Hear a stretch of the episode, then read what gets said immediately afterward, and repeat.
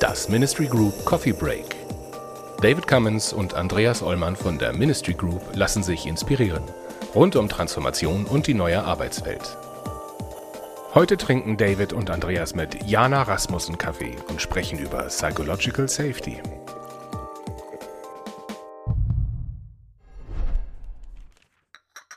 Hallo Jana. Hallo David. Hallo Andi. Hallo Jana, sei gegrüßt. Hast du eine Kaffeetasse?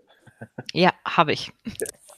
Ja, danke, dass du ähm, Zeit für uns nimmst heute, mit uns einen Kaffee zu trinken und uns was, was zu erzählen. Ja, Psychological Safety. Ähm, Im Moment leben wir ja in, in, aufregenden Zeiten, noch aufregender als, als vorher durch die, durch die Pandemie und dass äh, zum ersten Mal wirklich weltweit alle Menschen mit ähnlichen Herausforderungen konfrontiert sind. Und dann betrifft es natürlich die, die Arbeitswelt ganz massiv. Ähm, fast alle sind im Homeoffice und ähm, viele Unternehmen wissen nicht so genau, wie es weitergehen soll. Das ist natürlich äh, ziemlich disruptiv und ähm, wenn wir so zurückgucken auf die auf die letzten Jahre, äh, wir haben ja schon digitale Transformationen als als groß erlebt und ich glaube, das ist das, was äh, was Psychological Safety so wichtig macht als Thema, dass wir im Moment so eine globale Unsicherheit erleben und ähm, viele Menschen so verunsichert sind, weil sie einfach gewohnt sind, dass die Dinge relativ linear verlaufen. Und ähm, diese, dieses lineare Denken und auch, auch Entscheidungen auf längere Zeit, das ist jetzt ausgehebelt. Die Politik sagt plötzlich, wir, wir gucken von, von Woche zu Woche und entscheiden danach, äh, gibt es weiter Ausgangsbeschränkungen, ähm, wie ist es mit Social Distancing, äh, dürfen Fabriken wieder öffnen und dergleichen.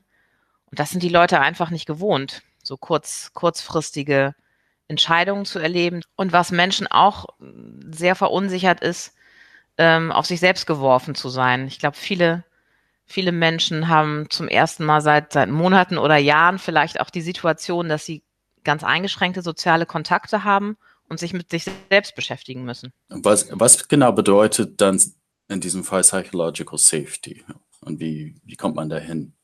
Hm, Psychological Safety ist so ein, das, was man einen Containerbegriff nennt. Also das umfasst ganz viele unterschiedliche Themen. Und äh, ähm, so zum, zum Buzzword ist es geworden, als Google vor ein paar Jahren eine Studie gemacht hat, was macht erfolgreiche Teams eigentlich erfolgreich.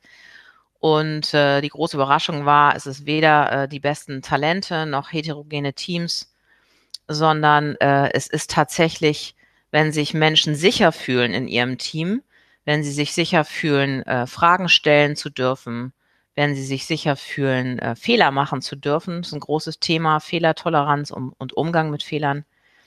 Und äh, wenn Menschen sicher sind, dass ihre Talente und Fähigkeiten geschätzt und genutzt werden.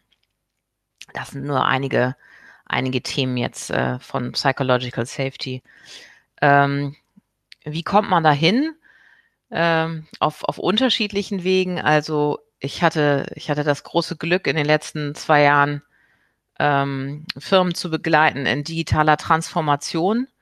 Und zwar ähm, digitale Transformation, ohne dass es jetzt einen Fünfjahresplan gab von der Unternehmensleitung, wie äh, setzen wir die digitale Transformation um, sondern es ging darum, die, die Führungskräfte zu befähigen, selbstständig zu entscheiden. Und zwar, jetzt kommt noch so ein Buzzword, äh, und zwar in, in dem, was wir VUCA nennen, in dem äh, Volatilität, Unsicherheit, ähm, Komplexität und, und Vieldeutigkeit, also in dem Feld, wo man wie jetzt unter der Pandemie gar nicht äh, weiß, wie lange Informationen gültig sind und äh, wo die Reise hingeht und die technologischen Entwicklungen auch so schnell sind. Ähm, und in diesen Prozessen habe ich äh, mit, mit Kolleginnen ähm, Menschen befähigt, auch in dieser Unsicherheit zu entscheiden. Also nicht zu warten, altes Arbeitsmodell, bis ich eine Anweisung bekomme, bis mir jemand sagt, ja, ihr geht jetzt Schritt eins bis zehn und wenn ihr genau dem folgt, dann äh, seid ihr sicher und wir kommen mit dem, mit der Transformation voran, sondern ähm, ja auch mit, mit entweder zu vielen oder äh, unzureichenden Informationen umzugehen und mit der eigenen Unsicherheit umzugehen, die also auch wahrzunehmen und, und zu nutzen in der Führung äh, und eben da trotzdem agieren zu können. Also ich bin unsicher in dem Fall, was die richtige Entscheidung ist, wenn ich das mal interpretieren darf. An sich habe ich es aber geschafft, mich sicher in meiner Umgebung zu fühlen. Ist das richtig? Ja, sicher in meiner Umgebung, in meinem Team. genau. Genau, in meinem Team. Wie kriegt man das denn dann aber in das Team hinein? Äh, muss man auch erstmal selber sorgen für, für Sicherheit im Team. Das beinhaltet Offenheit, viel Kommunikation, äh, Empathie mhm. und das, das Schaffen von Vertrauen. Ähm, und das erreicht man tatsächlich dadurch, dass man, äh, klingt jetzt ein bisschen lustig, aber sich selber wahrnimmt mit seiner Emotionalität und wie fühle ich mich denn überhaupt, wenn ich etwas entscheide? Wie fühle ich mich denn, wenn ich äh, meinem Team Freiheiten gebe, selber zu entscheiden?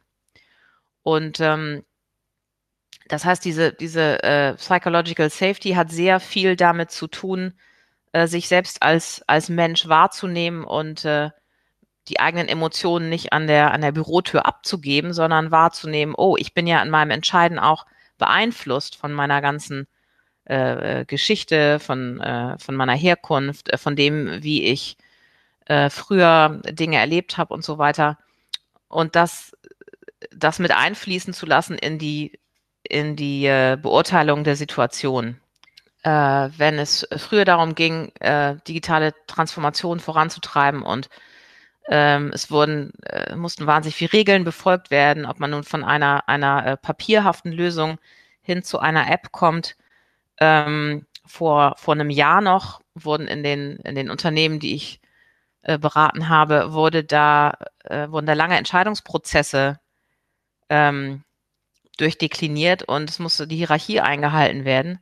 Und jetzt während der, während der Pandemie haben die Führungskräfte das einfach entschieden. Also die haben gesagt, nee, die Menschen brauchen jetzt unsere, unsere Services und wir warten jetzt eben nicht mehr, sondern wir lassen einfach eine App bauen und dann kommen die Menschen an an unsere Services. Das wäre vor einem Jahr noch nicht möglich gewesen. Das hat was mit, mit Mindset zu tun. Ähm, wie führe ich mich selber und wie, wie bin ich fähig, Entscheidungen zu treffen, auch ohne die gesamte Hierarchie zu, zu durchlaufen. Jana, ich habe vorhin gedacht, als du erzählt hast von den Politikern, die im Prinzip quasi alle 14 Tage sich angeguckt haben, wie sich jetzt die Sachen äh, der letzten 14 Tage entwickelt haben, da habe ich mal von jemandem einen Post gesehen, der relativ suffisant fragte, hm, kenne ich das nicht irgendwoher? Sind wir gerade als Gesellschaft, ohne es zu wollen oder ohne es zu wissen, voll in agiles Arbeiten quasi reingekommen mit so 14-Tage-Sprints?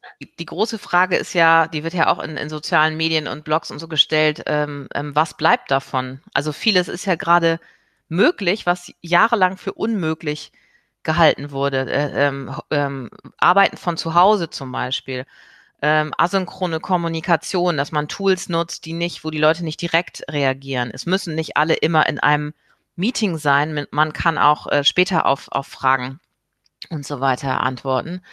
Ähm, das merken ja die ersten, die ersten Firmen auch schon und sagen, wir bleiben eine, äh, äh eine Company, wo jeder von zu Hause arbeiten darf.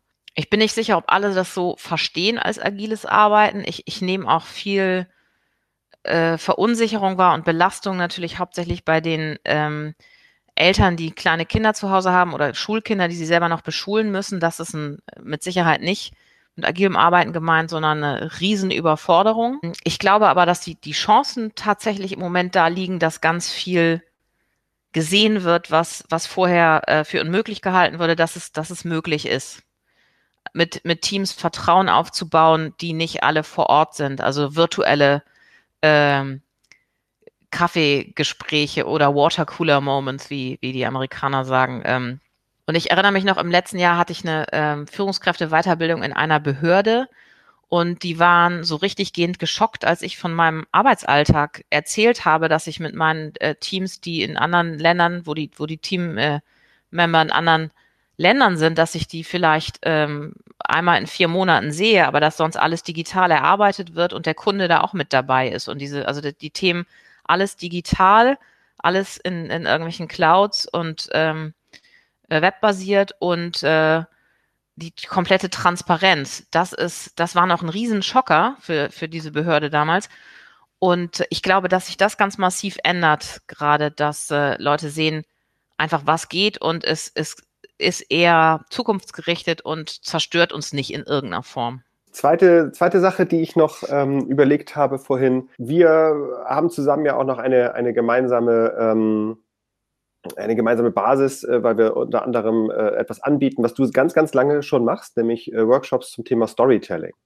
Ich würde gerne mit dir noch mal ein paar Minuten drüber sprechen, wie da das Thema Storytelling, Geschichten, die uns zusammenhalten, ähm, reinpasst. Ich habe das Gefühl, dass das einen ganz, ganz starken Effekt haben müsste eigentlich gerade. Die große Stunde der, der Storyteller, denn ähm, es werden ja ganz unterschiedliche Geschichten schon mal erzählt über das, was, was macht diese Pandemie mit uns. Ist es eine Riesenkatastrophe? Da gibt es andere, die sagen, es ist eine Riesenchance. Ihr kennt sicher die, die Bilder, die geteilt werden äh, äh, über das saubere Wasser und Tiere, die wieder ähm, in die Städte kommen. Das sind ja Zukunftsvisionen, die, die sehr, sehr positiv sind, also Utopien. Und dann gibt es natürlich auch die Riesendystopie als, äh, als äh, Narrative, dass äh, äh, die Weltwirtschaft zusammenbricht und Millionen von Leuten arbeitslos werden, wie wir das ja auch schon sehen. Wofür ich das tatsächlich nutze in, in Coaching von, von Teams ähm, oder auch in, in Beratung von Organisationen, Stories ähm, aktiv zu kreieren und auch ähm, einzufordern von den, von den Mitarbeitern, um Sicherheit zu schaffen. Nenne mal ein Beispiel, wenn ich sehr beunruhigt bin über, ähm, über die Gesamtsituation und, und äh, den Fakt, dass ich nicht weiß, wie es mit meiner Arbeit weitergeht, wann die Kinder endlich wieder zur Schule gehen, ähm, ob wir äh, ob wir gesundheitlich äh, fit werden, ob meine Eltern ähm, äh, gesund bleiben und dergleichen. Ähm, ich kann mir selber eine Sicherheit schaffen mit Geschichten und zwar, wenn ich selber überlege, was gab es denn schon mal für einen Moment in meinem Leben, wo ich eine ganz große Herausforderung vor mir hatte. Und zwar eine Herausforderung, wo ich nicht sofort wusste, wie ich die angehe mit irgendwelchen Best Practices, sondern wo ich mich wirklich, ähm, wo ich wirklich äh, ein Gefühl von Überforderung und totaler, ähm, totalem Chaos im Grunde hatte. Und wenn ich überlege, wie habe ich diese, diese Herausforderung gemeistert, wie ist mir das schon mal gelungen? Dann erzähle ich mir selber eine Geschichte und, und schaffe damit einen, einen Pfad im, im Gehirn, ähm, der mich stärkt und wo ich weiß, ja, das, das ist jetzt auch zu schaffen. Ich kann das jetzt auch schaffen, weil ich, ich habe die, die Kraft schon in mir. Und das, äh, das klingt tatsächlich so ein bisschen äh, spirituell, das ist es auch, aber das ist eben durch, äh, durch verschiedene Forschungen wunderbar belegt, dass die Geschichten, die wir uns selber erzählen, und das kennt ihr von, von äh, eurem Unternehmen, ne, die Erfolgsgeschichten, die man erzählt oder auch die Geschichten, wo es hart war und äh, man schwere Entscheidungen treffen musste, dass die eine gemeinsame Narrative schaffen, die aber zukunftsweisend ist, woran sich die Menschen orientieren können. Und das kann man für sich ganz privat machen, ähm, im Coaching zum Beispiel, und das kann man aber auch als, als Organisation gut machen. Und das würde ich auch äh, allen Organisationen und Unternehmen raten, die Geschichte nicht den äh, nicht äh, irgendwem zu überlassen, sondern wirklich gezielt ähm, Geschichten einzusetzen, äh, warum wir warum wir diese Krise überstehen werden und wie das genau dann aussehen kann. Die Zeit ist schon um und äh, ich freue mich auf jeden Fall auf das nächste Mal, dass wir mhm. Kaffee miteinander trinken, wenn du wieder Lust hast. Sehr gern, unbedingt, ja. Das war die aktuelle Folge aus unserer Reihe Coffee Breaks. Andreas Ollmann und David Cummins von der Ministry Group diskutieren hier mit wechselnden Gästen die Herausforderungen im Kontext von New Work, digitaler Transformation und Leadership. Die Ministry Group berät Organisationen seit über 20 Jahren zu Aufgaben im Spannungsfeld zwischen Kommunikation, Technologie und Organisationsentwicklung. Mehr Infos gibt es auf ministrygroup.de.